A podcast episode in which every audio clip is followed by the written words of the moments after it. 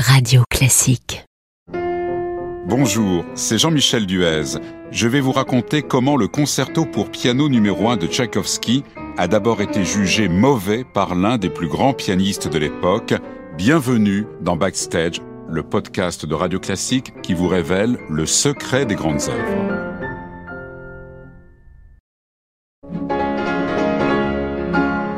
Nous sommes le 24 décembre 1874 à Moscou. Tchaïkovski vient de terminer la version piano de son premier concerto pour piano et orchestre. Il la joue à l'un des plus grands pianistes de l'époque, Nikolai Rubinstein. Tchaïkovski n'est pas pianiste de concert, il n'est pas un prodige du clavier. Il veut donc l'avis d'un virtuose sur l'écriture de la partie soliste. Il veut s'assurer que son concerto est jouable, que son écriture pianistique est à la hauteur, et il espère aussi que Rubinstein en assurera la création.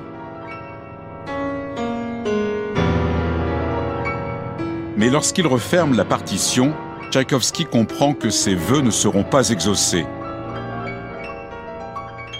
Rubinstein n'a pas aimé ce qu'il a entendu. Le jugement est particulièrement sévère.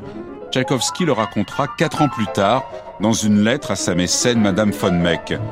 Écoutez les mots qu'il lui a écrits. Il en est ressorti que mon concerto ne valait rien, qu'il était injouable, que les passages sont plats, maladroits et tellement malcommodes qu'il est impossible de les améliorer, que l'œuvre elle-même est mauvaise, que j'ai volé des choses à droite et à gauche, qu'il n'y a que deux ou trois pages qui peuvent être conservées, mais que tout le reste doit être abandonné ou complètement remanié. Difficile d'être plus clair. Rubinstein, grand seigneur pourrait-on dire, envisage quand même de jouer l'œuvre, mais il pose ses conditions.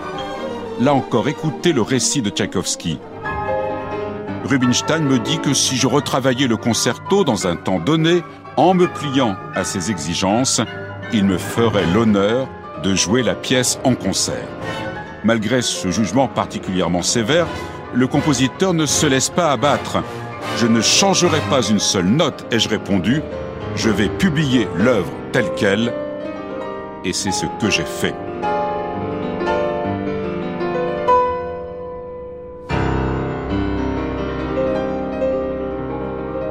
De fait, Tchaïkovski poursuit son travail, il orchestre le concerto qui est prêt en février suivant, février 1875. Bien sûr, plus question de le dédicacer à Rubinstein.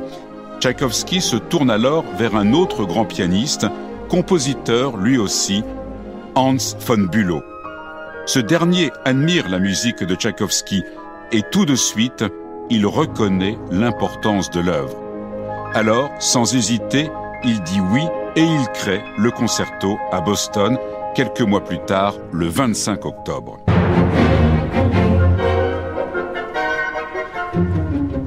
La création est un triomphe et peu de temps après, c'est à Moscou le concerto est joué par le pianiste Sergei Tanaïev sous la direction de Rubinstein qui commence à être nettement moins sceptique. En effet, son regard a évolué à tel point que trois ans plus tard, il finira par le jouer.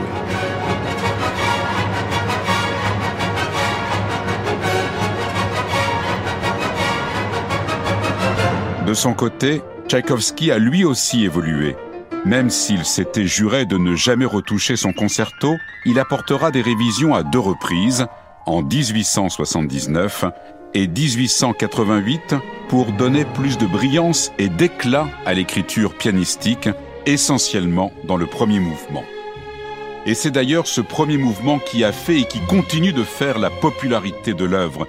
Certains n'hésitent pas à le comparer à un feu d'artifice pianistique. Son motif initial est l'un des plus connus de la musique classique et il ne laisse personne indifférent.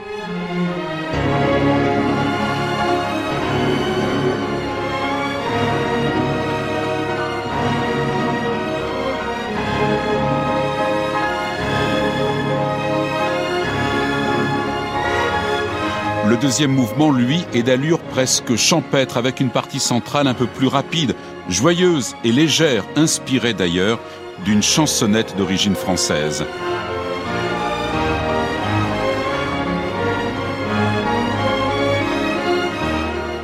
Enfin, le troisième mouvement est bondissant et il se termine en apothéose.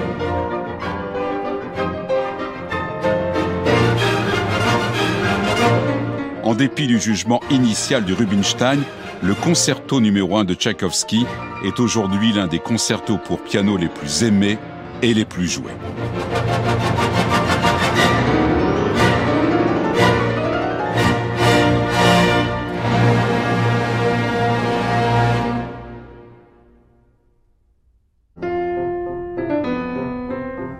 Prochain podcast, le Stabat Mater de Pergolèse. Sixtine de Gournay vous racontera d'où vient l'intense émotion qui se dégage de cette œuvre.